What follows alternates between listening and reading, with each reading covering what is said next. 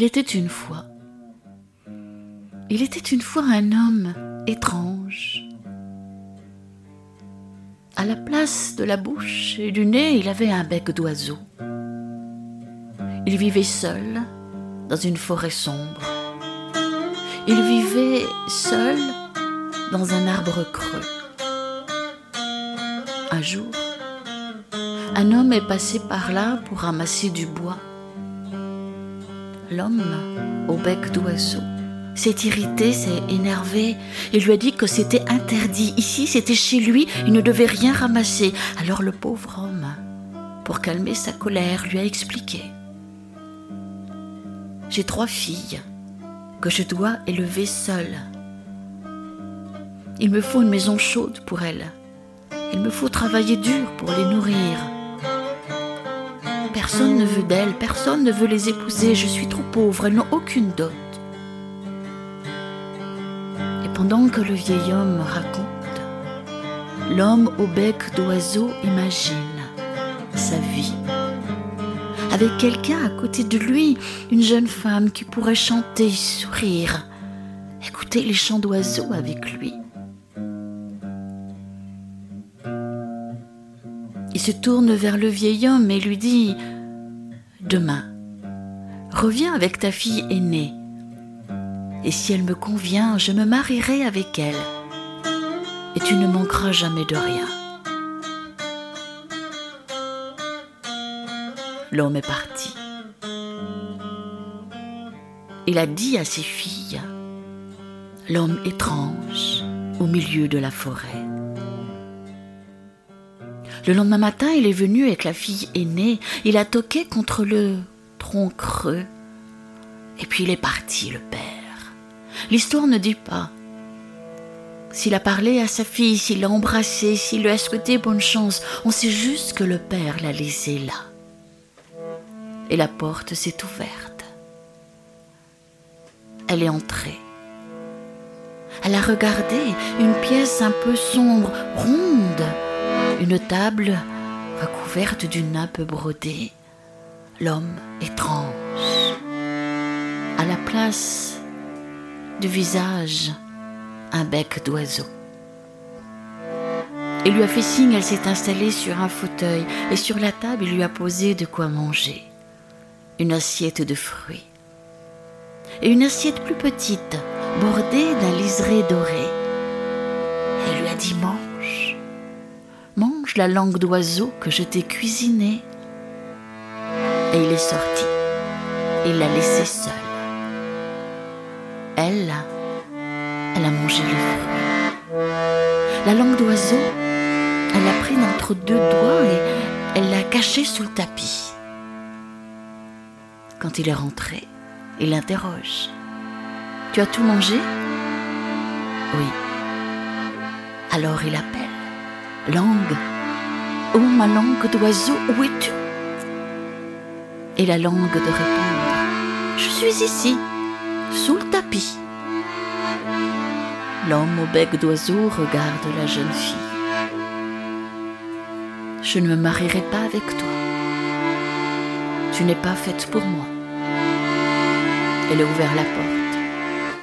Dis à ton père de revenir demain avec sa fille cadette.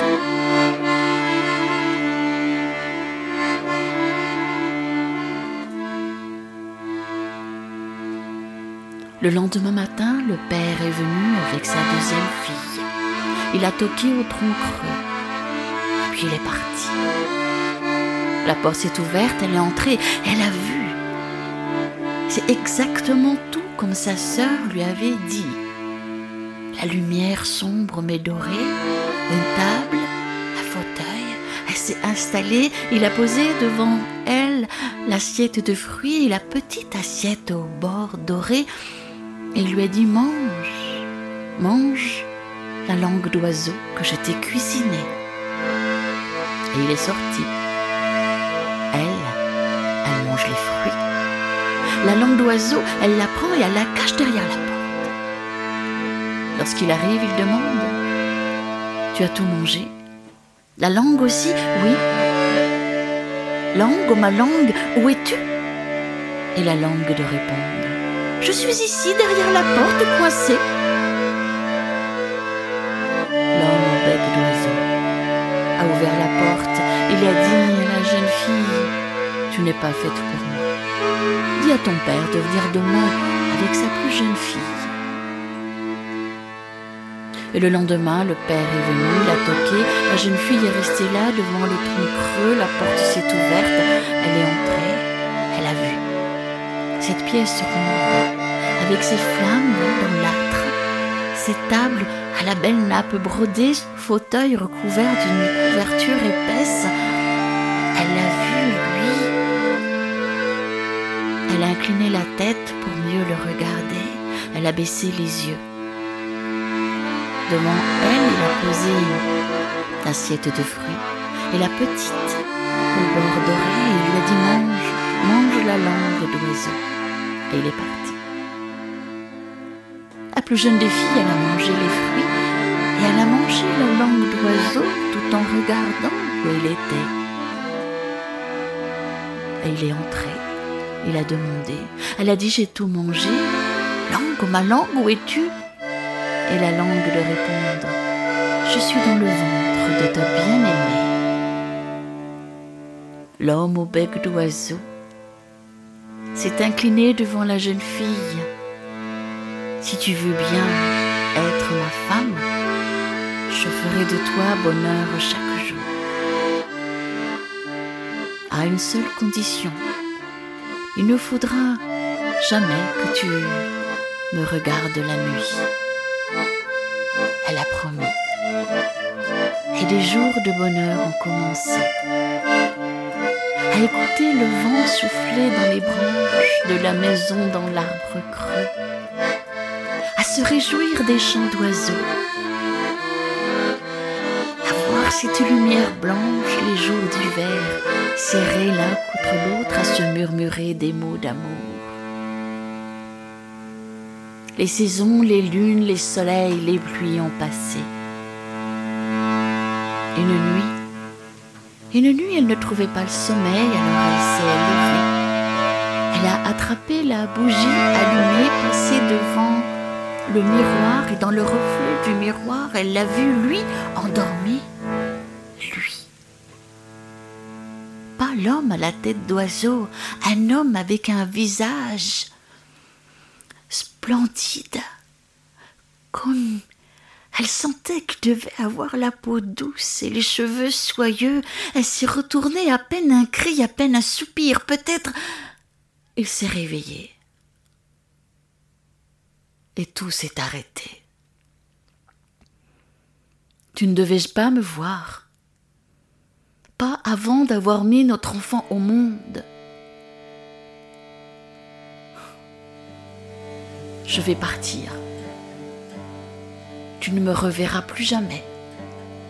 Elle, elle s'est jetée à ses pieds. Elle a dit Mais c'était, c'était pas voulu, c'était pas ma curiosité, c'était comme ça. Je, je dois partir. Elle a pleuré, elle a hurlé son chagrin, sa détresse. Il s'est éloigné et lui a dit si tu veux vraiment me revoir un jour, si tu m'aimes aussi fort que tu le dis, alors fais-toi faire neuf paires de chaussures de fer. Et quand elles seront usées, nous pourrons nous retrouver. Il a disparu. Elle, elle a fait faire ses neuf paires de souliers de fer.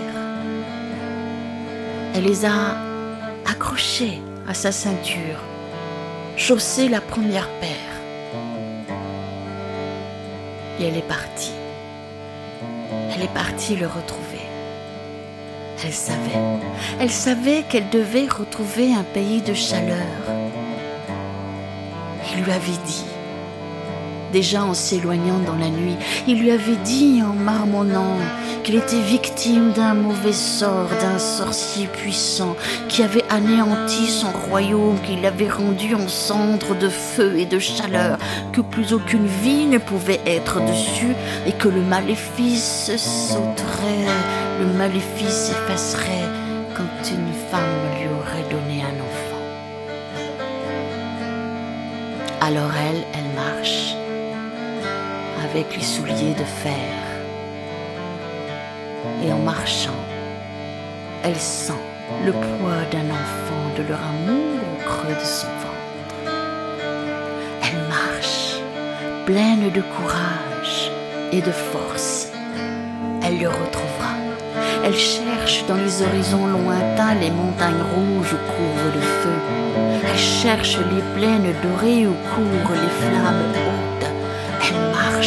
Les pays de soleil intense. Elle marche depuis plusieurs mois, depuis plusieurs soleils et plusieurs lunes. Son ventre s'arrondit, mais les souliers de fer ne s'usent pas. Elle marche, contourne la montagne rouge de feu, va sur le chemin de la plaine aux flammes, et quand elle s'en approche, son ventre est lourd d'amour, lourd, et son cœur d'amour aussi. Et quand elle veut rentrer dans ce pays, là, il y a un vieux, un vieux qui lui interdit d'entrer. Il lui dit qu'elle va mourir, que le pays est si brûlant qu'il n'y a aucune vie là derrière. Elle, elle sait que c'est là qu'elle doit aller, que c'est là qu'il se cache, que c'est là qu'elle va pouvoir le sauver. Elle se relève et se redresse, plonge son regard dans celui du vieil homme. Je dois aller là. Il la regarde jusqu'au fond du cœur. Il sait qu'elle doit aller. Il lui confie un de crème pour que s'en enduise tout le corps, de la racine des cheveux jusqu'à la pointe des pieds. Elle prend le temps de s'oindre de ce baume.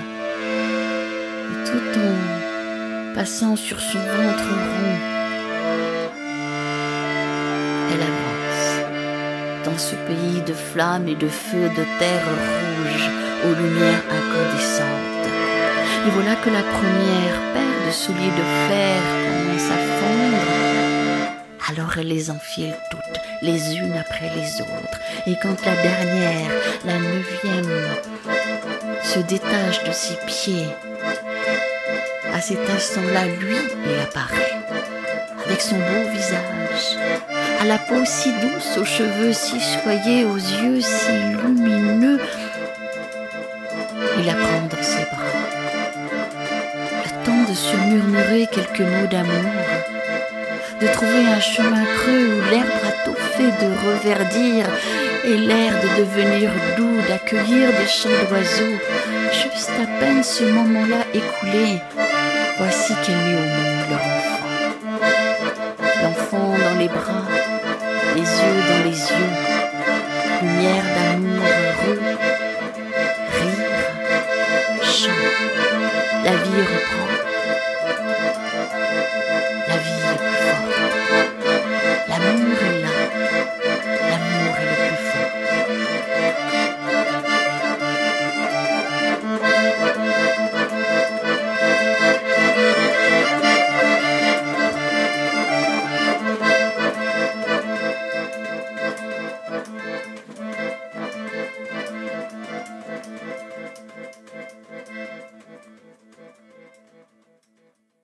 Bonsoir à toutes et à tous et bienvenue à cette 49e soirée des contes de la pleine lune. Ce soir, nous avons l'immense plaisir d'accueillir un duo au grand cœur et à l'âme du voyage, Armel et Peppo Odigan. Bonsoir à vous. Bonsoir, euh, Bonsoir. Pierre, et bonsoir à tous. Merci d'être à nos côtés hein, pour cette magnifique pleine lune. Nous venons ensemble d'écouter L'homme au bec d'oiseau, donc extrait de votre registre de contes, Indissociable de la parole comme de la vie, la musique de Pépot souligne et prolonge les histoires d'Armel. Comment vous est venue cette envie de conter? Alors, l'envie de compter, euh, je sais pas, ça remonte à loin, l'envie de compter. En fait, c'est l'envie de parler, de dire les choses différemment. Moi, je, me revois euh, enfant, toute petite, déjà euh, sur les chemins, euh, raconter tout ce que je voyais, tu vois, décrire le brin d'herbe, la pâquerette au milieu, le petit bouquet de myosotis, euh, voilà, et je rentrais chez moi et je racontais ce que j'avais vu sur le bord du chemin. Donc je savais pas que c'était compté ou quoi que ce soit, mais j'ai eu ce goût-là très très jeune. et contrairement à Ahmed qui parle, qui a le goût de la parole, moi, c'est le goût de la musique. Donc, euh, plutôt que de m'exprimer avec la parole, je m'exprime avec la musique. Et euh, l'envie de d'accompagner le conte s'est fait euh, immédiatement quand on s'est rencontré avec Armel. Ça s'est fait tout de suite comme ça. Oui, naturellement. Oui, c'était presque obligé. C'est-à-dire qu'on avait un conte, on ne faisait pas un travail autour du conte, on, on a mis tout de suite nos deux émotions au service du conte. Voilà, on a, on a essayé ça, on a raconté et, pour nous tous les deux et on a vu que ça, ça nous transportait de, encore ailleurs. Euh, alors il y a les, chemins de, de, la musique et le chemin de la parole, mais à tous les deux, ça faisait un autre chemin, euh, conte et musique, et, et là, ça, ça, ça, va bien plus loin. Et dans notre dans notre vie, à nous aussi, ce, travail et cette euh, euh ce lâcher prise, euh, sur, sur, ces émotions qui ressurgissent quand on travaille un conte, des émotions profondes. Euh, c'est pour un couple, c'est assez fabuleux euh, d'atteindre ce niveau-là. En plus, on a, on a, un travail qui est quand même particulier au niveau du conte et de la musique, c'est que les contes ne sont pas appris par cœur, ça, ça le, vous le dira très bien, mais la musique est tout le temps improvisée. Et euh, c'est notre façon à nous de, de, de, compter. Alors les contes, il y a des titres, l'histoire c'est la même, mais il y a toujours une grande, grande, grande part d'improvisation et euh, d'improvisation au niveau du lieu, au niveau du public qu'on va rencontrer. L'histoire c'est la même, mais c'est jamais la même. Et la musique c'est pareil, c'est la même, c'est jamais la même. Alors dites-nous, qu'est-ce qui fait la force justement de, de votre duo? Et comment mutualisez-vous vos compétences? Euh, Ça se fait comme ça. je pense qu'on s'est bien trouvé en fait. Et l'alchimie, elle se fait euh, quand tu prends un instrument. Euh, tu vois, l'air se, se, se, pose dans la maison, dans la roulotte, dans l'endroit où on est, et, et il y a un conte qui arrive ou une envie de, de, de, de, partager une émotion et je vais chercher le conte et on travaille comme ça. Voilà, c'est c'est différent pareil à chaque fois. On n'a pas une méthode bien définie de travail, euh, mais parce qu'on est ensemble, ça fonctionne. Oui, c'est une continuité de notre vie euh, de tous les jours en fait. C'est un petit peu comme ces couples qui finissent ses paroles quand l'un commence une phrase et l'autre finit la phrase. Euh, quand comme Armel commence un conte, quand elle commence une histoire, ben, maintenant avec avec l'expérience, je, connais beaucoup de structures de contes donc je sais, je sais à peu près où elle va aller, même si je ne connais pas l'histoire. Quand elle me raconte, euh, quand on est en, en travail, elle me dit tiens, j'aimerais bien faire cette histoire-là, ce conte-là. Je dis pas d'accord, vas-y, commence. Elle commence à parler, commence à son histoire. Je vois à peu près assez rapidement où ça va aller. Donc ma musique va vite s'adapter et non seulement ma musique, mais mes instruments et mes intonations, ce que je vais mettre à l'intérieur de ce que je veux faire entendre. Voilà. Oui, effectivement, je pense que c'est une véritable alchimie une très belle alchimie, je dirais même. Alors je vous propose, Armel et Pépot, euh, que l'on écoute un autre de vos contes, puis on revient ensemble pour la suite de cette émission. Il y a longtemps, très longtemps, à l'aube du monde, les hommes vivaient dans un pays merveilleux et généreux. Un pays où les fleurs parfumaient l'air, les potagers donnaient de quoi se nourrir les arbres offraient leurs fruits, les plantes soignaient hommes et bêtes. Un pays avec des bois pour le gibier et des rivières pour le poisson. Tout autour de ce pays, il y avait un grand mur protecteur. Et tous vivaient dans le bonheur et l'abondance. Chaque année, à la fin de l'hiver, une fête était préparée par tous les habitants. Les couronnes de jeunes rameaux souples s'échangeaient au premier rayon du soleil. Des bouquets de fleurs blanches devenaient chemin de lumière sous la lune. Des chants qui racontaient la légende d'une montagne et d'un arbre de vie, d'un arbre sacré, se répondaient de fermes au village et de collines aux rivières. Des remerciements pour la terre et le ciel, pour cette vie de bonheur et les souhaits que tout continue ainsi. Ils trinquaient et bénissaient les troupeaux. Et la vie continuait, belle et douce. Mais au fil du temps, il y eut moins de ferveur, moins d'offrandes et plus de fêtes. Banquets, vins, danses étaient bien présents, mais plus de couronnes ni de bouquets. Plus aucun lien avec les saisons, plus de merci pour le ciel ni pour la terre. Mais la vie, elle, continuait. Et au fil du temps, la fête a été célébrée à la saison plus chaude. Les jours longs pour des jeux et des danses et des repas à n'en plus finir. Des nuits fraîches pour une fête enivrée, exaltée de toutes parts et de chacun.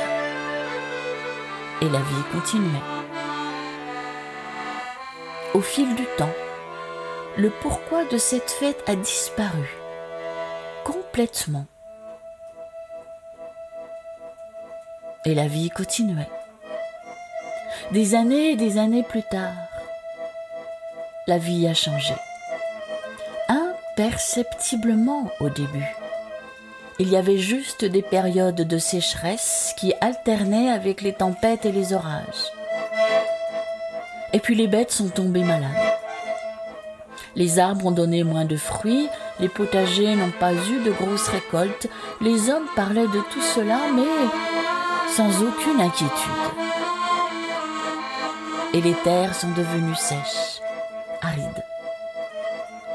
Les hommes ont dû faire attention à l'eau. Les petites sources fraîches avaient disparu. Les hommes ont aménagé des canaux et des systèmes complexes pour amener l'eau des rivières dans les villes. Le feu a grillé les grands arbres.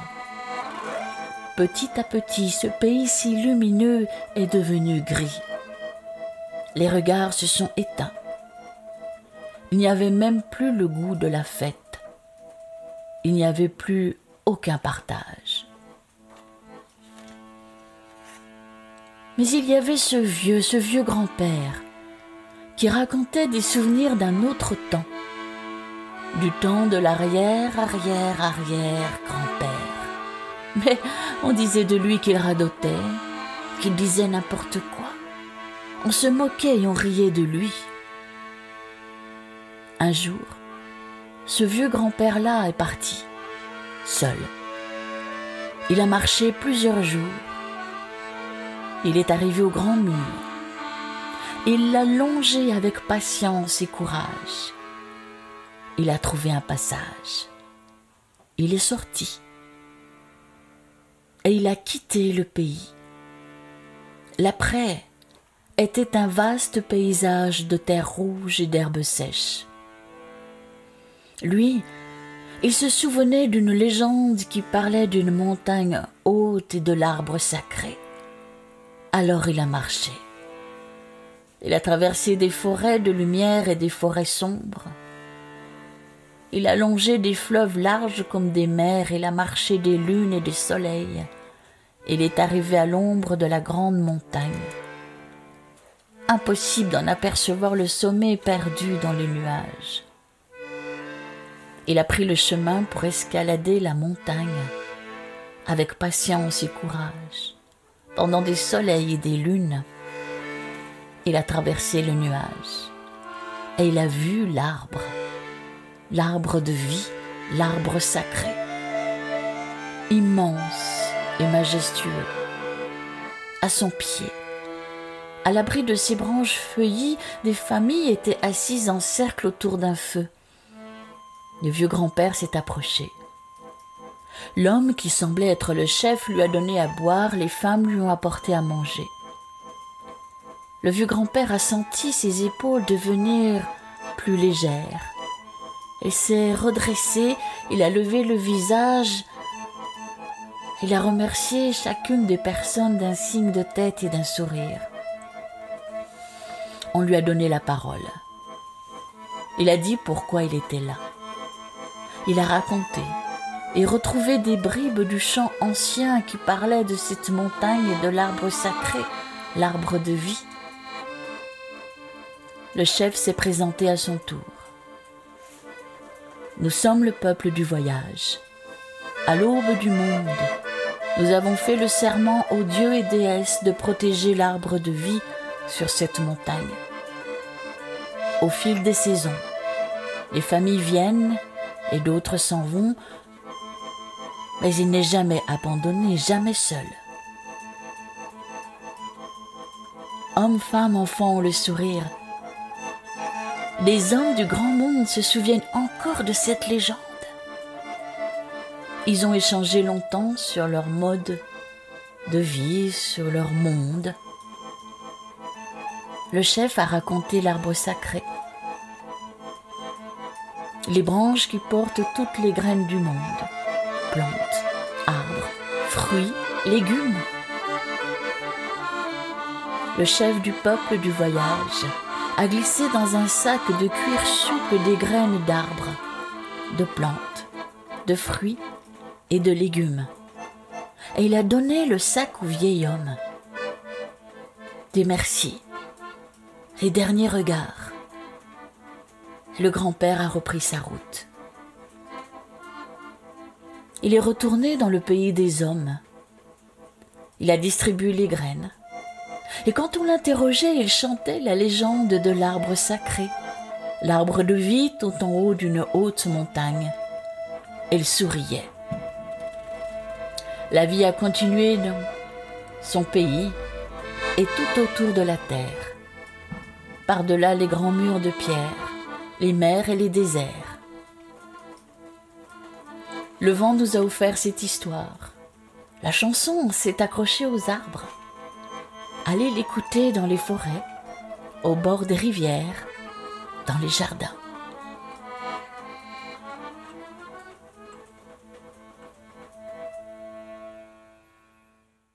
Nous venons d'écouter L'arbre sacré et nous sommes heureux d'avoir avec nous ce soir Armel et Pepo.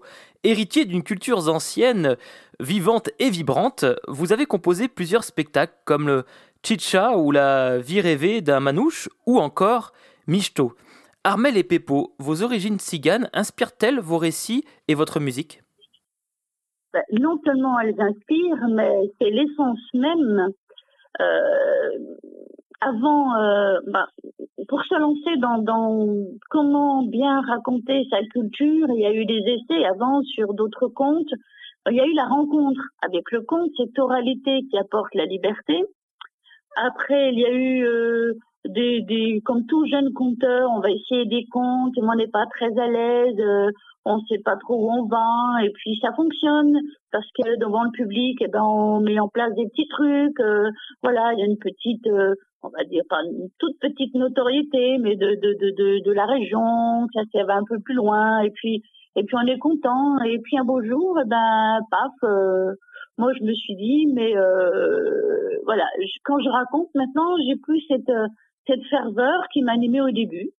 Donc là, il y a eu un grand temps, longtemps de, de questionnement, avec même bah, l'envie de, de, de, de, ralentir. Alors bien sûr, Pepo à côté dit non, non, non, euh, il faut continuer, il y a vraiment, euh, il faut que tu continues dedans. Donc m'a beaucoup rassuré. J'ai rencontré d'autres personnes, notamment j'ai rencontré Henri Gougo qui m'a dit euh, va, va où tu es, tes racines, euh, creuse par là. Donc oui, ben quand on a la réponse, c'était comme une évidence. Donc j'ai laissé tomber tous mes essais d'autres styles de répertoire. On s'est consacré tous les deux à notre culture.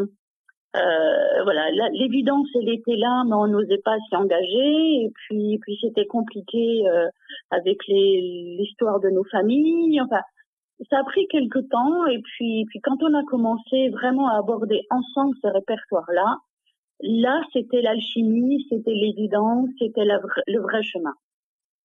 Et puis maintenant, c'est un peu ce qui fait aussi euh, l'identité de votre duo quelque part, justement cette culture de tzigane. Oui. Ah oui, complètement, oui. Mm. oui, Culture tzigane, culture des gens du voyage. Moi, je suis euh, originaire de, de, de forain, famille foraine, euh, d'Italie, du, du Piémont. Et euh, c'est vrai que c'est la culture du, des gens du voyage, d'aller d'aller brader, d'aller vendre des choses, d'aller chiner, d'aller. Euh, moi, depuis l'âge de, de, de, 9 ans, je, je, fais de la musique. À 17 ans, je faisais la manche déjà euh, dans, dans les dans les bars avec un copain musicien euh, au Castellet, dans le sud de la France, au Castellet, les Saint-Cyr, enfin dans, cette région-là. Et moi, j'ai vraiment un gros, gros, un grand plaisir à jouer pour le public et particulièrement euh, dans la rue, dans, des, choses qui, pourraient être euh, dites un petit peu à l'arrache, mais où là justement on doit demander toute la concentration des gens, du public. On doit faire euh, quand on fait le, quand on fait la manche, il faut faire le cercle. Et non seulement il faut faire le cercle, mais il faut le conserver jusqu'à la fin, parce qu'après on passe pour, gagner des sous. Donc il faut être il faut être au top du début jusqu'à la fin. Et ça c'est bien quelque chose de forain. Et bien, comme vous dites justement, Peppo, pendant plus de dix ans, vous avez à vous deux sillonné euh, les routes de France et même d'Europe en roulotte. Alors, ces dernières années, euh, les voyages et, avions, euh, en avion pardon, et en train ont remplacé justement les voyages en roulotte, où les festivals ont également remplacé les places de campement. Qu'est-ce qui vous a poussé dans ces envies d'aventure, de voyage, de rencontres? On avait envie depuis longtemps de partir. De toute façon, l'envie de partir, c'est depuis toujours.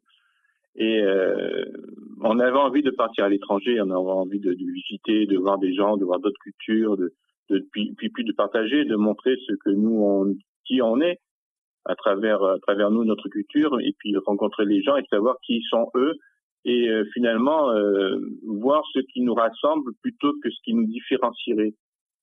Et puis il y a eu quelque chose d'étrange dans cette démarche euh, d'aller rencontrer les autres cultures, c'est que ça a mis en évidence des choses de notre culture qui étaient acquises, donc on se posait pas la question. Pour nous, c'était évident de vivre comme ça, de penser comme ça, de, faire comme ça. Mais en fait, c'était pas. C'est quand on le voit chez les autres, quand il y a des réflexions euh, au sujet de leur culture, euh, ça nous, ça nous, nous revient comme un miroir, comme un double, en disant mais nous aussi, mais du coup on a, on a ça alors que les, les, les, sédentaires, les gens qui travaillent euh, différemment, qui ont des racines, pas qui travaillent, mais les gens qui ont des racines de euh, euh, ne, réfléchissent pas comme ça et n'ont pas ces réflexes-là. Donc ça a apporté beaucoup, beaucoup, beaucoup de réflexion et par la suite, on a pu euh, aussi du coup prendre du recul et parler de notre culture et de mieux la comprendre en rencontrant les autres cultures. En parlant de rencontres, est-ce que certains conteurs et conteuses vous ont particulièrement marqué par les rencontres et voyages que vous avez faits? Ah oui. Ouais, ben, en Nouvelle-Calédonie, euh, ouais. conteuse. ouais, ouais c'est vraiment. Euh, les contes de Nouvelle-Calédonie, euh, ben, j'en avais lu, et puis on était, mais ça me, vraiment, ça me, ça me transportait pas. Voilà, c'est pas très gentil de le dire, mais euh, j'arrivais pas à, à ressentir quelque chose. Et quand nous avons été invités au festival euh, en Nouvelle-Calédonie, là, on a rencontré les conteurs. Et là, c'était la révélation. il y a une femme, Mérée, elle, elle s'est mise à, raconter, à compter. C'était la nuit autour d'un feu, mais j'entendais les vagues, il y avait la force du vent dans les branches, et tout ce qu'elle disait, elle était plantée là, comme ça, devant, et tout se déployait avec une force et une justesse. Vraiment, elle m'a beaucoup, beaucoup, beaucoup marqué. il y a aussi euh, Jean l'Océan qui est de Martinique. Mm. Il y a aussi euh, ah, cet Irlandais qui compte les yeux fermés. Euh, euh, ah oui, ben là, j'ai pas vu, non. J'avais pas la question, et du coup, euh, ah c'est comme pas ça. Quand les yeux fermés. Si ça nous revient, euh, mais. Quand assis, les yeux fermés, c'est magnifique. C'est magnifique. Il y a d'autres aussi. Il y a Peter Chand, qui est un conteur euh, indien qui vit en Angleterre, qui, qui est anglais, mais qui est d'origine indienne. Euh, il a plein, plein, plein d'autres. Hein. Et puis, c'est aussi le, le, le, jeune conteur qui est en devenir euh, en Guyane, euh, qui nous raconte des histoires de son de son grand-père. Donc c'est toutes sortes de conteurs, c'est tout niveau confondu. Et ce qui est beau, c'est ce qu'on peut recevoir et nous on prend. Oui, c'est dans l'inattendu. Vraiment, là, on, on écoute quelqu'un, puis tout à coup, bah, il y, a quelque chose, il y a une étincelle, une émotion qui nous prend. Donc, c'est pas forcément tout un conteur, mais c'est des contes racontés, dits à ce moment-là par ce conteur. Donc, ce genre de rencontres et de, petites merveilles, il y en a beaucoup, beaucoup, beaucoup. Eh bien, ce soir, c'est nous, euh, en tant qu'auditeurs, auditrices, quelque part un peu spectateurs, même si on ne vous voit pas physiquement, qui prenons beaucoup de plaisir à vous écouter. Et eh bien, justement, euh, je vous propose que l'on poursuive avec un autre de votre récit intitulé Laichi et Cerano.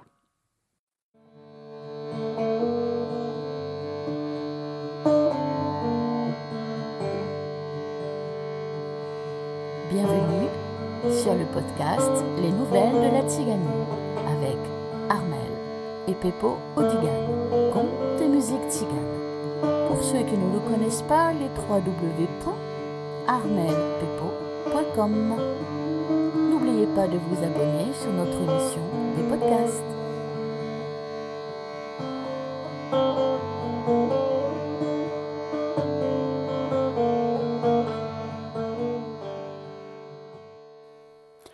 Bonjour. Aujourd'hui, nous vous proposons un conte de Matteo Maximov, écrivain tzigane, La poupée de Mameliga, le livre de la peur, édition chez l'éditeur de 1986. Nous avons bien évidemment l'autorisation de sa fille Nuka, Nuka Maximov, pour dire ce conte. Nuka est conteuse et gardienne de l'œuvre littéraire de son père, une richesse inestimable. Nuka, merci du fond du cœur. Et c'est avec toute notre amitié que nous te dédicassons ce podcast. J'ai bien évidemment retravaillé le conte. Je reprécise que je ne lis pas pour le podcast. Alors, mon travail, c'est quoi? Je fais la structure du conte, je le mets en image intérieure, je me fais comme un film. Je laisse les images défiler et je laisse surtout les mots se poser sur ces images. Et hop, j'enregistre. C'est un travail entre l'improvisation, le jeu. C'est toujours une découverte surprenante. Je vais là où le conte a envie d'aller, en fait. Et ensuite, Peppo écoute mon enregistrement, il joue, et voilà, le podcast numéro 3 est prêt pour vous.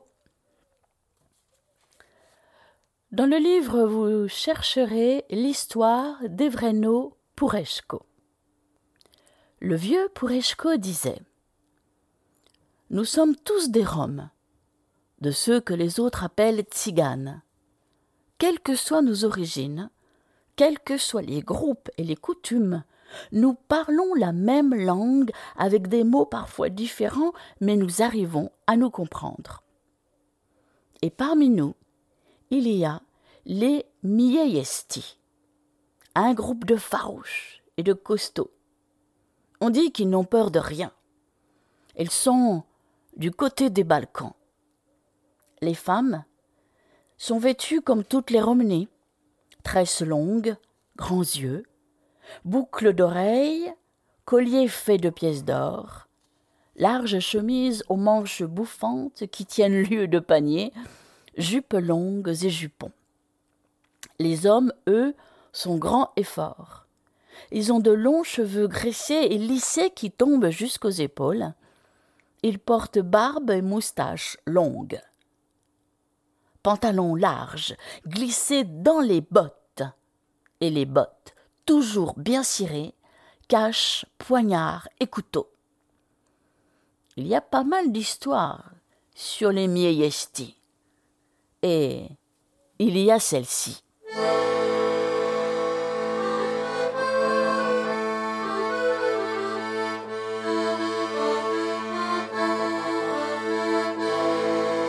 Laissons-nous transporter dans un temps lointain, côtés des Balkans.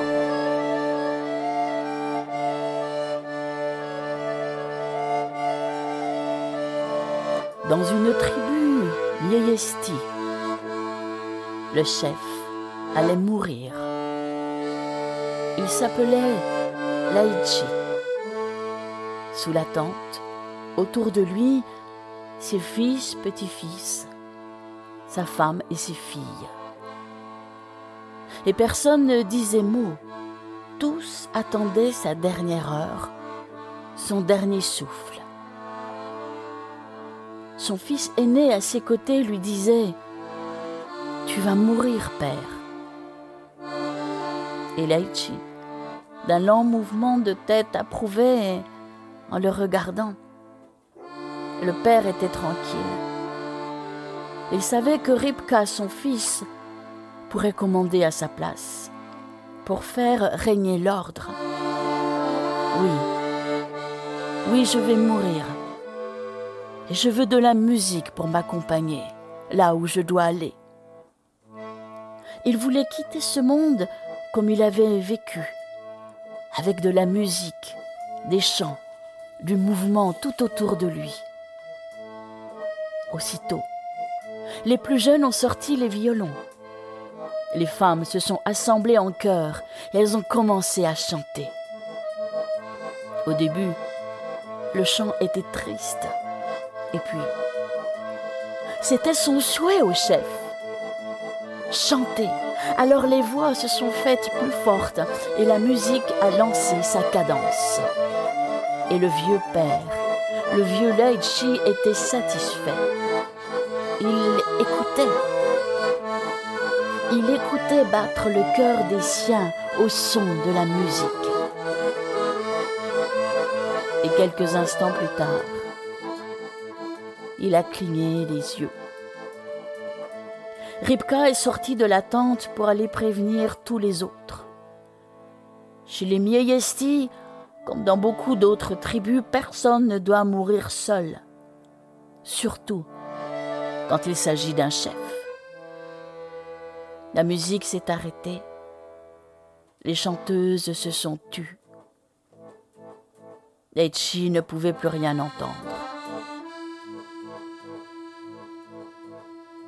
Déjà, déjà les Romney commençaient à pleurer. Et Ripka s'est approchée de sa mère et lui a demandé de faire la toilette du défunt. D'autres femmes sont venues l'aider.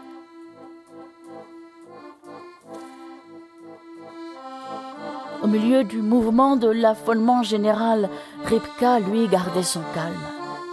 C'était lui le responsable à présent. Le lendemain soir, tout était bien fait. Laichi était dans son cercueil, au milieu de la tente. Deux gros cierges allumés de chaque côté. Un grand feu brûlait pas loin,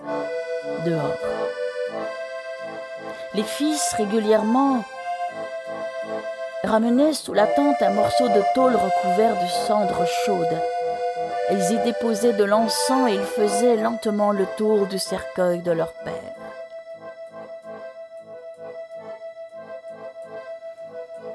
Pendant cette soirée de veille, chacun racontait une histoire, une anecdote. Au bout d'un moment, Ripka, trop fatigué, avait appelé son frère pour le remplacer, qu'il fasse la garde près du corps de leur père. Les heures de la nuit s'écoulaient. Il y avait toujours un groupe d'hommes dehors près du feu. Ils veillaient et ils parlaient à voix basse, même si parfois des éclats de voix traversaient la nuit. Un jeune Rome était avec eux a crié tout à coup Au Charano, Charano Le fantôme Les autres ont regardé dans la direction et ils l'ont vu. Une ombre, une silhouette vacillante, trébuchante. Ils ont reconnu Laichi le mort. Et ils ont crié, et ils ont réveillé tout le monde. Hommes, femmes, enfants, tous ont couru dans tous les sens et ont quitté le campement. C'était le grand désordre. Fuir, fuir le fantôme, fuir le charano. Seuls. Les chevaux étaient restés là, attachés, oubliés dans la panique. Et puis ce fut le grand silence. Et Laïchi le mort, car c'était bien lui, dans ce grand vide s'est assis à côté du feu et s'était relevé, sorti de son cercueil. Laïchi réfléchissait, mais est-ce qu'il m'aurait cru mort? Qu'il m'avait mis dans le cercueil entre les cierges? Il y avait des hommes là qui veillaient près du feu. Il y a eu les cris. Ils ont été tous pris de panique quand ils ont vu une ombre, une ombre géante, étirée à la lumière des flammes. Mais c'était moi. Mes fils et les autres m'ont pris pour un charano. Aucun d'eux ne voudra plus jamais m'approcher. Je suis pour eux un charano de ses poches. Il a sorti sa pipe et du tabac. Et il fumait tout en réfléchissant. Quoi faire? Comment faire? Et le temps passait, il espérait que quelqu'un reviendrait. Plusieurs fois, il a appelé ses fils et sa femme. Ripka, Chola, c'est moi, je suis pas mort. Le silence répond. Lachi s'est levé, il a fait le tour des tentes. Il a regardé personne. Personne. Absolument personne. Il s'est approché des chevaux. Eux, ils n'étaient pas inquiets de le voir. Du coup, Lachi était sûr de ne pas être un fantôme. Sinon, les animaux auraient eu peur eux aussi. Il leur a donné de l'eau. Le temps passait et la nuit devenait plus claire. Levé du soleil. Ripka Chola, c'est moi Le temps passait. Le soleil haut dans le ciel. Et Lachi qui cherchait à manger dans les tentes seul, toujours. Ripka Chola où êtes-vous Ripka, Chola, c'est moi Et le temps passait. Coucher du soleil. Et Lachi est retourné lui aussi se coucher dans son cercueil. Quand ils viendront, ils me trouveront puisque c'est là qu'ils m'ont mis. La nuit s'est posée. Hélas d'attendre, le vieux père, le vieux Lachi s'est endormi.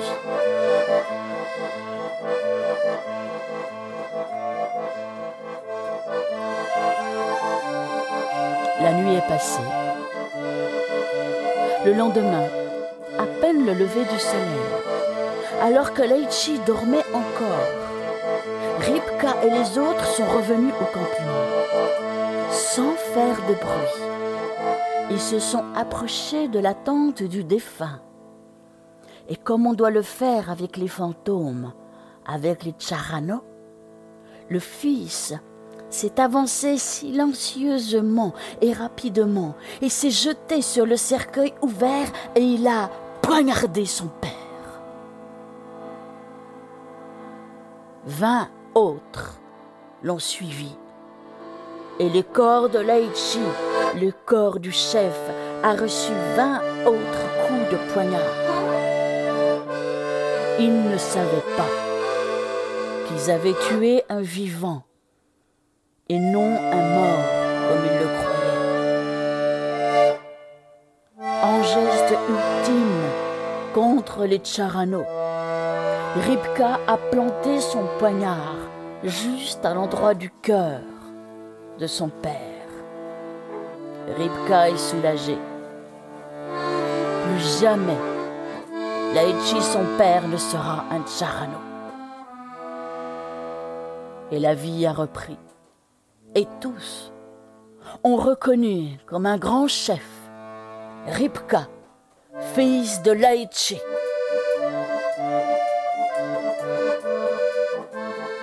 La légende dit que pendant longtemps, lorsqu'un Rome, une Romnie ou un enfant mourait, on lui piquait le cœur avec une longue épingle pour qu'il ne devienne jamais un charano.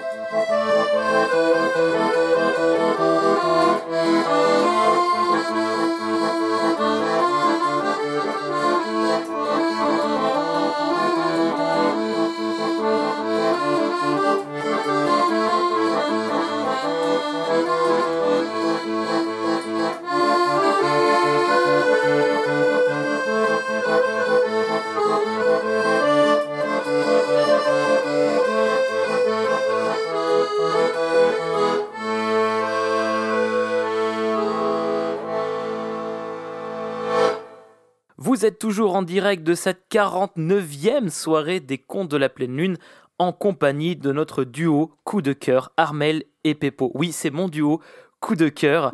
Vous avez écrit euh, plusieurs ouvrages comme euh, Un printemps en roulotte, euh, Un automne en roulotte, mais aussi des livres-disques, des poésies comme Ainsi va la vie, Du voyageur, poésie bohémienne par Pepo.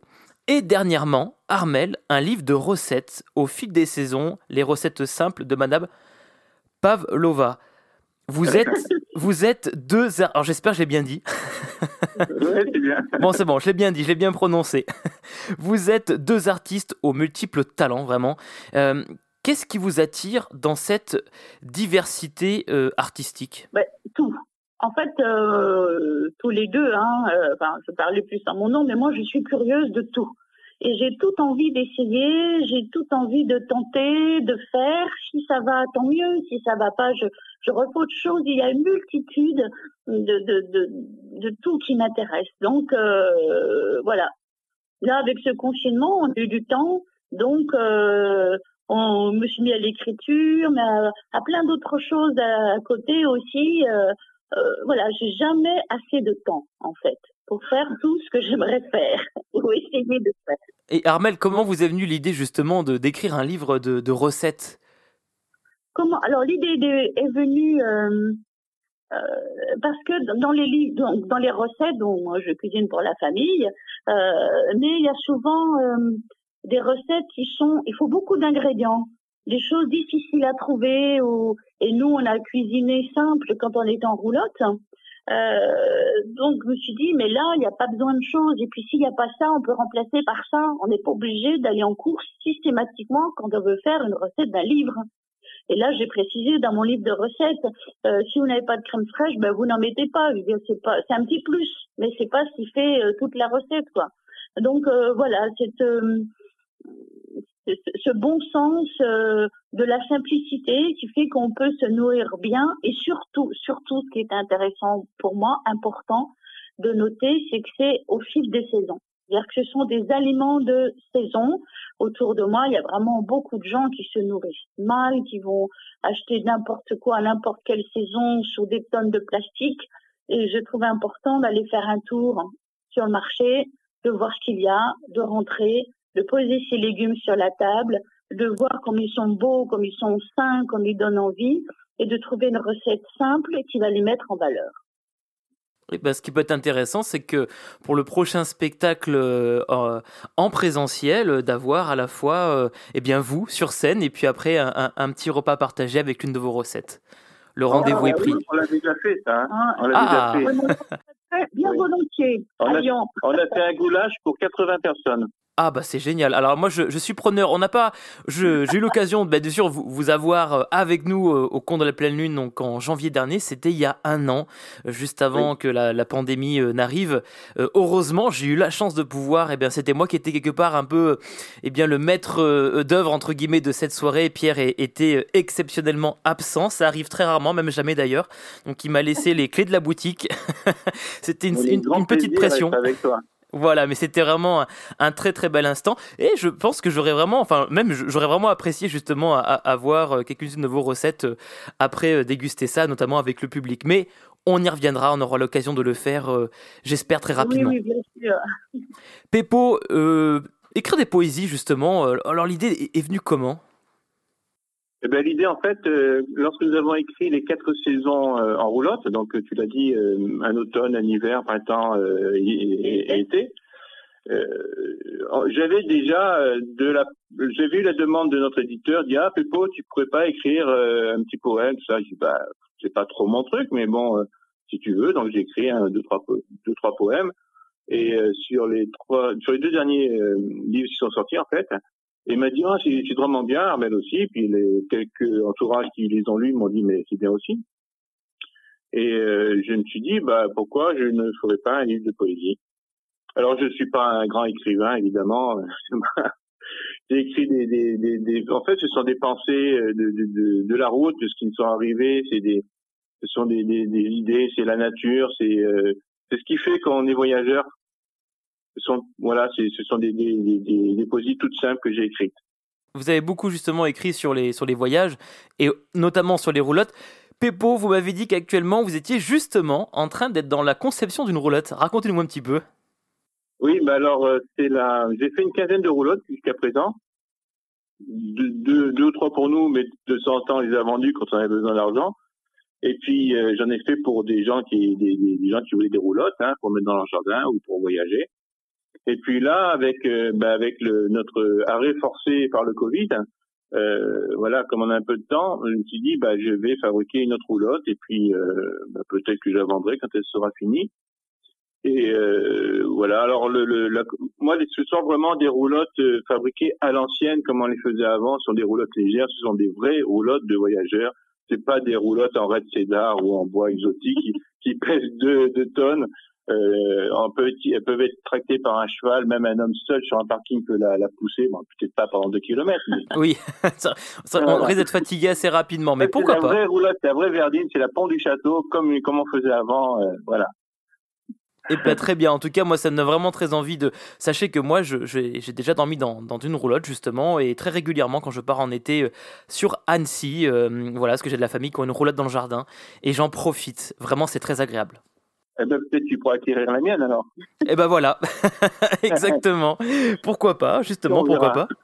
Alors vous, parlez, vous parliez justement, Pépо, et eh bien un peu de, de, cette pandémie et justement la conjoncture sanitaire actuelle qui touche bah, de plein fouet hein, le, le, spectacle vivant et particulièrement celui des contes implique euh, bien aux artistes de penser à de nouvelles euh, orientations comme le numérique ou à travers la vidéo ou encore l'audio afin de garder le lien avec le public.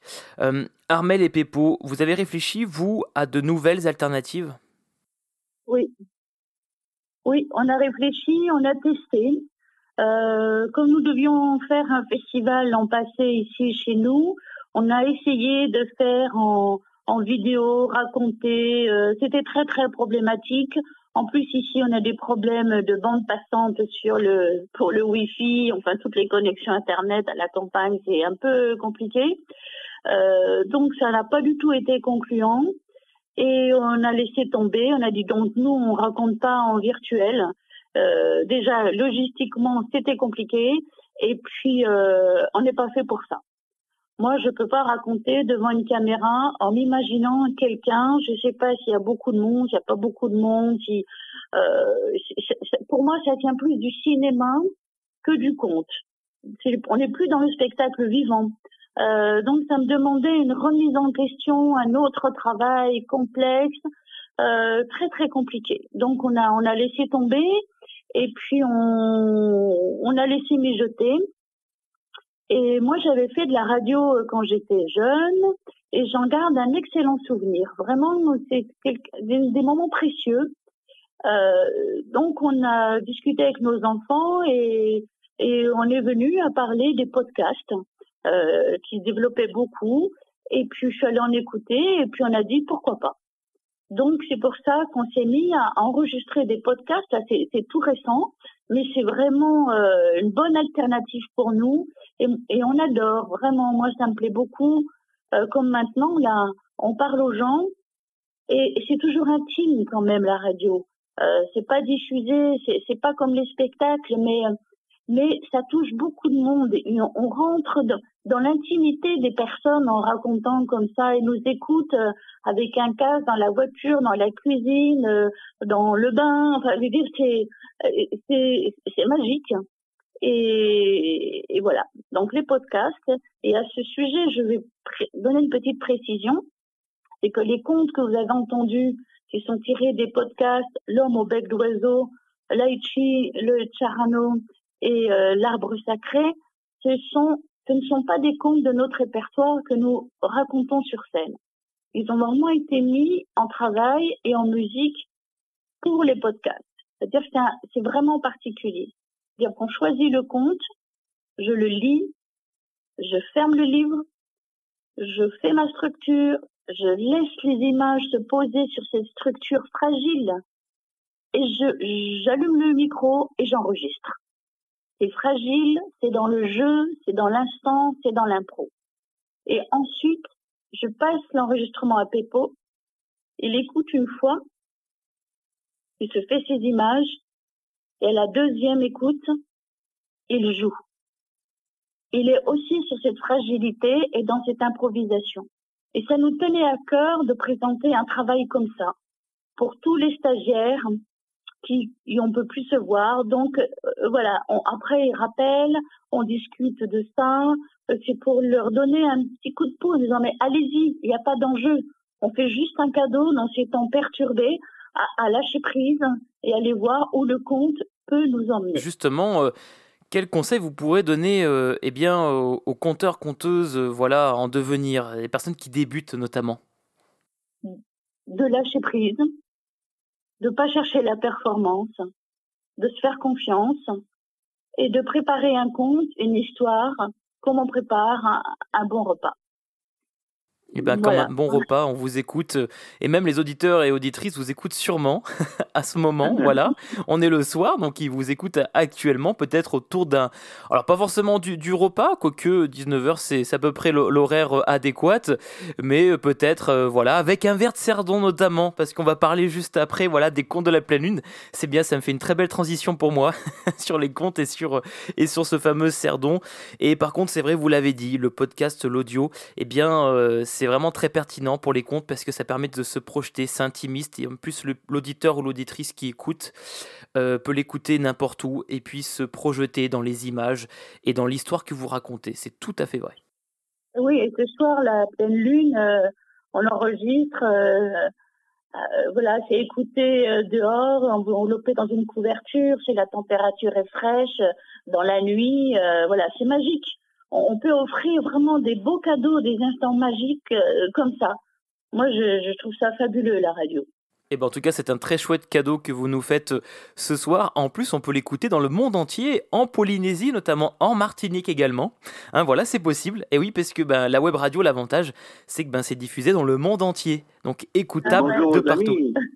voilà, on peut, les, on peut les saluer, on les embrasse. Alors il y a quelques petites heures de décalage mais on les embrasse bien fort, voilà, à distance, euh, on, les salue. Euh, Polynésie, Martinique, euh, voilà, si vous avez même d'autres d'autres pays auxquels vous avez voyagé, ben, on peut tous les saluer, ils peuvent vous écouter. Ah oui, le Eh ben c'est très bien. Sachez qu'en plus c'est la 49e pleine lune, mais également euh, la neuvième en fait euh, à distance puisque voilà ce, projet euh, a été initié depuis donc avril dernier. Ça va faire un an tout juste donc le mois prochain pour la prochaine pleine lune hein. d'ailleurs un gros événement nous attend c'est la cinquantième et la dixième à distance. Donc voilà on va on va on va marquer le, coup. Et, et bien c'est vrai qu'on a des auditeurs de plus en plus nombreux et nombreuses qui nous écoutent. Voilà ça permet aussi de toujours d'avoir ce lien là et nous avons eu ben, des compteurs justement qui ont diffusé le podcast ben, Ronald euh, au Québec. On a eu aussi des, des contes qui ont été diffusés jusqu'à Abidjan. Voilà. Donc le monde entier euh, est à l'écoute des contes de la pleine lune une fois par mois. Et ça nous fait très très plaisir. Félicitations à vous. Hein eh ben, merci à vous surtout. Ronald, d'ailleurs, et sa petite famille, on a, passé un séjour chez lui il y a trois ans. C'est quelqu'un de très très très agréable. On l'a écouté, il est magnifique. Ah oui, c'était fabuleux. Un, très très belle interview. Ça m'a vraiment fait plaisir de la voir aussi en, ligne.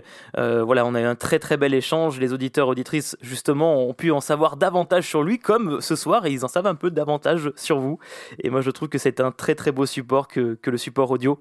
Les contes de la pleine lune, justement, c'est un concept qui est mensuel, hein, et qui a été initié euh, par Pierre Bobineau et qui réunit un public connaisseur et fidèle des contes à Lyon, euh, mais pas que maintenant avec, euh, avec la radio. Euh, Armel et Pepo, vous attachez un lien assez fort à cet événement, reconnu d'ailleurs sur un plan national. Que pouvez-vous nous dire sur l'engouement qu'il y a autour des contes de la pleine lune? Alors, moi je pense que c'est votre accueil, aussi bien en vrai que maintenant par la parole. Hein. On sent que vous êtes dans une générosité, vous avez envie de, partager, et c'est pas compliqué, c'est ça. Si on se fait plaisir en écoutant des contes et vous offrez tout ça, c'est pour ça que ça marche. Je veux dire, c'est un, rendez-vous fidèle. C'est comme euh, en famille. Euh, voilà, il y a le, cousin qui arrive. on sait qu'il est fabuleux, qu'il a plein d'histoires à raconter, qu'il ne va pas nous poser de questions dérangeantes, que, que ça va être bien. Donc on y va. Puis le lieu est fabuleux aussi euh, sur sur la, la, la convergence de ces deux fleuves. La première fois que nous sommes venus chez vous, c'était euh, justement, on était sur la pointe, hein, et il y avait des petits bateaux qui passaient à côté avec les gens qui nous écoutaient parce qu'on était sonorisés et euh, qui nous faisaient, qui essayaient de pas faire de bruit. Évidemment, on entendait le pout pout pout pout pout du bateau, mais et le, public qui était devant, c'est vrai que c'est magnifique sur cette place comme ça, c'est très très très chouette. Et ben en tout cas, nous, nous sommes toujours heureux de, vous accueillir euh, au sein de notre belle MJC donc euh, pour cette soirée compte qui est mensuelle et l'ensemble des compteurs et compteuses. C'est vrai qu'on essaye un maximum de, leur faire un très bel accueil euh, chaleureux puisque nous, nous sommes passionnés des comptes également, même si nous sommes en régie, on s'occupe du catering ou l'accueil d'artistes. On est aussi passionnés de, vous écouter et nous, ça nous permet aussi de passer une très très belle soirée, un très bel événement avec en plus un entracte et un petit verre de cerdon, voilà, qui est très apprécié et très agréable. Elle est hein et bon, on peut chiner ce soir pour cette 49e soirée des contes de la pleine lune. Armel et Pepo, je vous propose qu'on écoute euh, bien vos derniers contes avant euh, de clôturer ensemble cette belle soirée.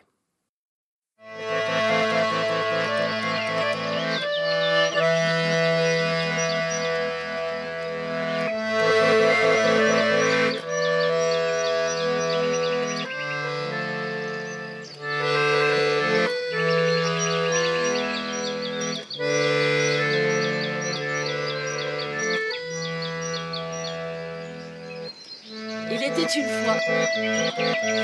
une fois un roi. Un roi qui adorait être roi. Il avait une grande maison, des gens pour le servir. La vie était belle. Le roi, chaque nuit, faisait un rêve. Et chaque matin, un conseiller lui donnait l'exacte signification de son rêve. La vie elle est belle. Un matin, le roi s'est réveillé avec son rêve de la nuit. Et ce matin-là, il a repoussé son conseiller et il a appelé son messager. Il lui a dit d'aller dans son royaume et de dire que si une personne trouve son rêve de la nuit et que si cette personne peut lui en dire l'exacte signification, alors elle aura un sac rempli de pièces d'or. Mais si la réponse n'est pas bonne, le roi lui fera couper la tête. Aussitôt, aussitôt le messager est parti dans tout le royaume, les grandes villes, les moyennes, les petites, les fermes, les hameaux, les cours, les places. Et il annonce que le roi fait un rêve que celui qui trouvera le rêve du roi et lui en donnera l'exacte signification aura droit à un sac d'or. Mais si la personne n'est pas bonne, il aura la tête coupée. Dans ce village-là, l'homme qui entend le messager et se dit qu'il va aller tenter sa chance. Ouais, il va aller à la ville du roi. Il va lui dire son rêve. Aussitôt, les voisins l'attrapent par le pan de chemise. Mais tu connais, toi, le rêve du roi? Il a dit là maintenant, non. Mais la route est longue pour aller à la ville du roi. J'irai en marchant comme ça, en tapant bien les pieds. Parce que ma mère, elle dit tout le temps, pied tapé, tête secouée, bonnes idées. Et quand je serai devant le roi, le rêve, la signification, j'aurai un sac d'or, j'aurai plus de soucis. Oui, mais dis donc, si tu te trompes, si la réponse n'est pas bonne, ah, alors dans ce cas-là, on me coupe la tête. Je n'aurai plus de soucis non plus. Alors il est parti. Traverse son village. Passe le pont. Après le pont, il y a un grand champ. Au fond du champ, il y a une roulotte. Sur le bord du champ, côté chemin, il y a une vieille tzigane qui cueille des herbes. Et lui, il passe à côté. Elle, elle le laisse avancer. Tu t'en vas chez le roi, toi? Eh, tu le connais, le rêve du roi? Quand il a entendu ces mots, il a fait demi-tour, il s'est planté devant la vieille et lui a dit que si la réponse est bonne, il aura un sac d'or et plus de soucis. Sinon... Et puis t'as vu comme je marche? Eh, je tape bien des pieds. Tête secouée, bonnes idées. La vie sera belle. La vieille cigane, elle l'a écouté. Elle l'a regardé, elle lui a dit Eh, Moi, je le connais, le rêve du roi. Et si toi, tu me promets de me donner la moitié de ce que te donnera le roi, alors je veux bien te le dire. Le gars, il a promis. Alors la vieille tzigane, elle lui a dit En rêve, le roi, il a vu un loup. Tu lui diras Les hommes sont comme des loups, ils s'assemblent, se rassemblent en meute pour aller attaquer les plus faibles et les plus démunis. Allez, va Et ne m'oublie pas. Il est parti. À la ville du roi. Il marche au soleil, il court, il se dépêche. Il est sûr d'avoir la bonne réponse. Yoppa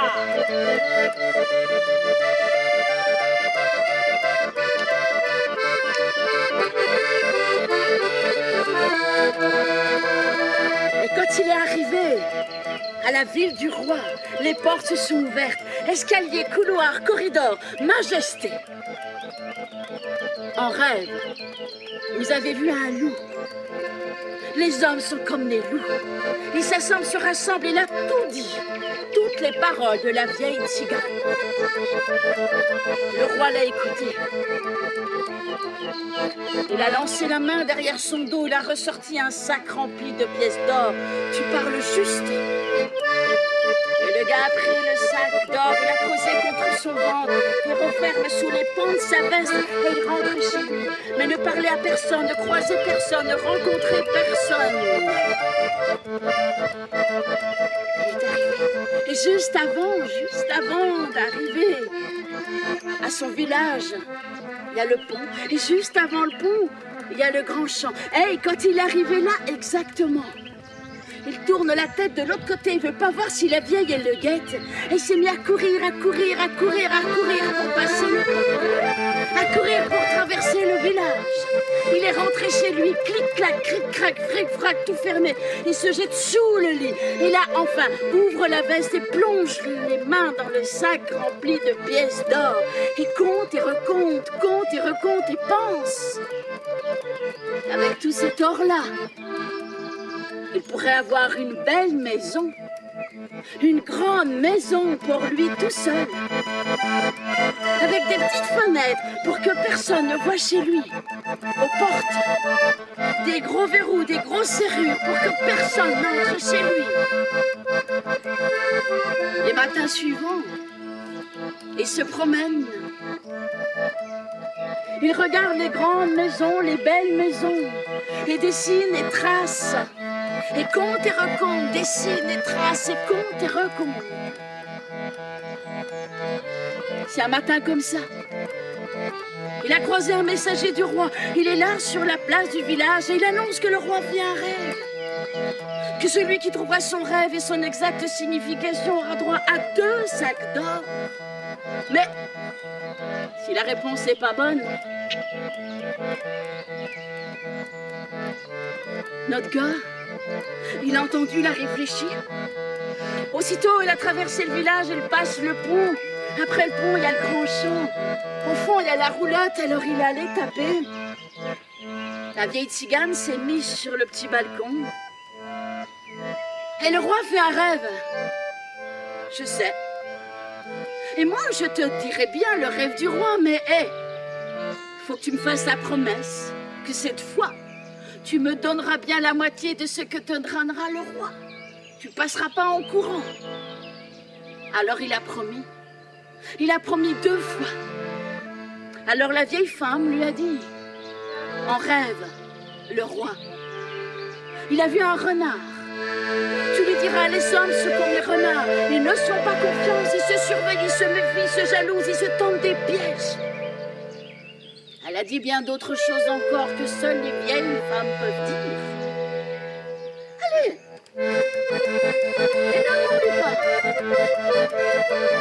Il a repris la route de soleil. Il a couru jusqu'à la ville du roi. Escalier, couloir, corridor, majesté. En rêve, vous avez vu un renard. Les hommes sont comme les renards, Majesté. Ils se surveillent, ils se jalousent, ils se font. Il a tout dit. Et le roi Le roi lui a donné deux sacs d'or. Tu parles bien, tu parles juste. Et lui, il a mis les sacs d'or contre son ventre. Il a refermé sa veste. Il a repris les chemins creux, les chemins sont. Ne voir personne, ne parler à personne. Rentre chez toi. Avant le village, il y a le pont. Avant le pont, le grand champ. Hey, quand il est arrivé là, exactement, tourne la tête de l'autre côté et veut pas voir si la vieille, elle le guette. Et il s'est mis à courir. À courir. Jusqu'à chez lui. Tout fermé à clé. Il se jette sous son lit. Ouvre la veste et se frotte avec les pièces d'or. Et compte et recompte. Il aura pour avoir sa maison. Il pourra même avoir un beau parc avec des plantes et des arbres rares. Les matins suivants, il s'en va visiter les beaux parcs. Il trace ses notes, et compte et recompte. C'est un matin comme ça qu'il a croisé un messager du roi. Le roi a fait un rêve. Et celui qui trouvera et la signification aura droit à un. Sinon, et notre gars, il est passé chez lui. Il a pris un sac d'or. A dit ce sera pour la vieille. Avec les deux que j'aurai, euh, cinq, j'aurai avoir ma maison et mon beau parc. Passe le pont, frappe à la roulotte. À l'intérieur, elle lui dit Entre Monte les trois marches de l'escabeau de bois. Elle est assise derrière sa petite table, alors il pose le sac d'or sur la table, il le fait glisser entre ses mains et il lui dit Le roi a fait un rêve. Elle le regarde. Le roi en rêve. Il a vu un agneau. Tu lui diras Un jour les hommes seront comme des agneaux. Il n'y aura plus de guerre. Il n'y aura plus de disputes. Il n'y aura plus de colère. Il n'y aura plus de jalousie. La terre chantera comme un matin de printemps. Et elle dit bien d'autres mots que seules les vieilles, vieilles femmes peuvent dire. Et elle repousse le sac d'or vers lui. Et toi, tu veux te faire une maison? Alors tu vas prendre l'or, le sac et tout l'or du roi. Et tu vas te faire ta maison avec de larges fenêtres, pour que le soleil entre chez toi. Aux portes, tu mettras ni serrure ni verrou, pour qu'elles s'ouvrent toutes seules. Allez, va. Et lui, quand il reçoit le sac d'or, quand il reçoit sur son cœur ces mots-là, il la regarde. Il a des merci plein la bouche. Il a des merci plein la bouche et elle... Arrête. Mais moi, je suis une vieille tzigane. Qu'est-ce que tu veux que je fasse d'un sac rempli de pièces d'or? C'est pour toi. Et c'est pas à moi qu'il faut dire merci. C'est au d'elle, là. C'est lui qui m'a mis sur ton chemin. Moi, je suis qu'une vieille tzigane. Il a besoin de rien. Allez, va. Il a pris. Il est sorti avec des merci plein la bouche. Des merci plein la bouche. Il a couru à la ville du roi. Les portes se sont ouvertes. Escalier, couloir, majesté. En rêve. Vous avez vu un agneau et il a répété exactement toutes les paroles d'espoir de la vieille tzigane. Et le roi, le roi lui a donné les trois sacs d'or. Tu parles bien, tu parles juste, tu parles vrai. Et l'homme, cette fois, a pris les sacs d'or accrochés à chaque main. Il a pris le chemin de soleil pour rentrer chez lui. Chaque personne croisée, il a salué.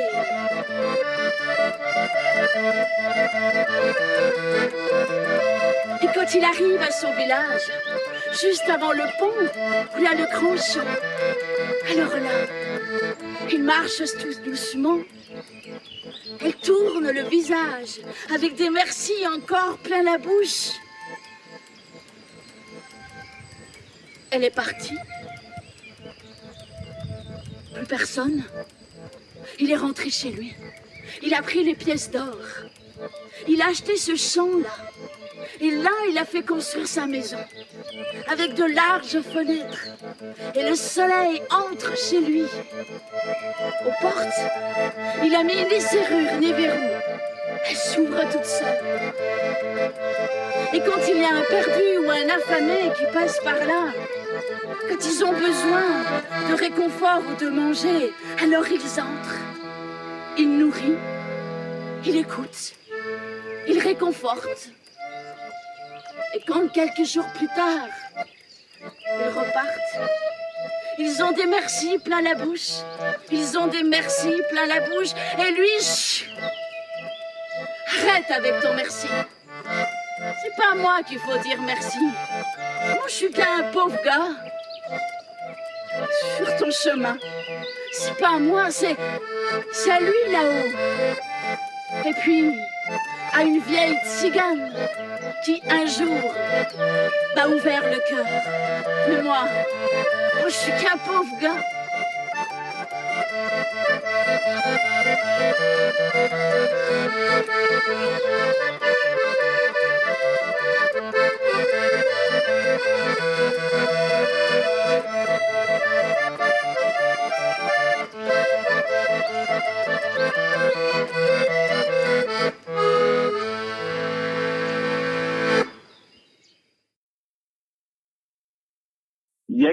Yek,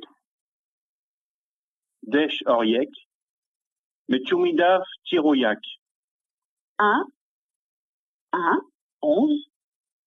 J'embrasse ton œil. Douille, Douille, Desh Ordouille, Metumidav Tiromouille, Deux, deux, douze. J'embrasse ton visage. Trine, Trine, Desh Ortrine, Metumidav Tirocoline, Trois, trois, treize. J'embrasse ta poitrine. Shtar, Shtar, Desh Orshtar, Metumidav Tu Boutivar, Quatre, quatre, quatorze. Je t'embrasse beaucoup. Armel et Peppo, merci, vous venez nous faire honneur en nous récitant un de vos euh, poèmes en direct, voilà. Donc c'est pas de- de- d'un extrait justement d'un de vos podcasts, mais on est bien en direct. Merci à vous pour ce très joli poème. Alors il a été réalisé en quel cadre justement euh, ce, ce poème-là? Euh, bah, c'est dans le, le, le livre que j'ai écrit, euh, Ainsi va la vie du voyageur. Poésie de Peppo. Poésie bohémienne. Très bien, donc là on va pouvoir le, le retrouver justement eh bien, dans votre euh, récit et qu'on va pouvoir lire justement avec euh, les nombreux poèmes que vous avez euh, eh bien, édités. On peut le retrouver tout ça sur votre site internet, hein, c'est bien ça? Oui, oui, oui, tout est, tout est sur notre site internet.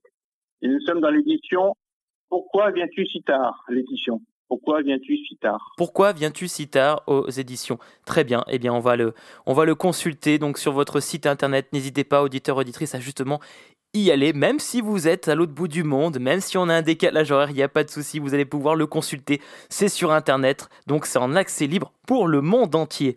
Armel et Peppo, merci de nous avoir euh, fait le privilège de compter pour nous ce soir. Nicolas Merci de l'invitation. Merci Alexis pour le travail en post-production. Euh, euh, merci également à Pierre pour sa confiance et aux équipes de la MJC Confluence qui nous ont permis de réaliser cette belle émission. Merci à vous, chers auditeurs et auditrices, pour votre fidélité et votre écoute dans cette aventure sonore que nous animons depuis le premier confinement. Ça va faire bientôt un an. Euh, le mois prochain, nous allons fêter ben, les un an, quelque part, de ces comptes euh, en ligne. C'est euh, compte de la pleine lune spécial confiné, entre guillemets. Euh, donc, ce sera la dixième et la cinquantième pleine lune. C'est pas rien. Alors, je vous embrasse à tous et je vous dis à dans un mois pour la cinquantième euh, soirée inédite des contes de la pleine lune avec un programme plein de surprises. Et qu'on se le dise, on compte sur vous.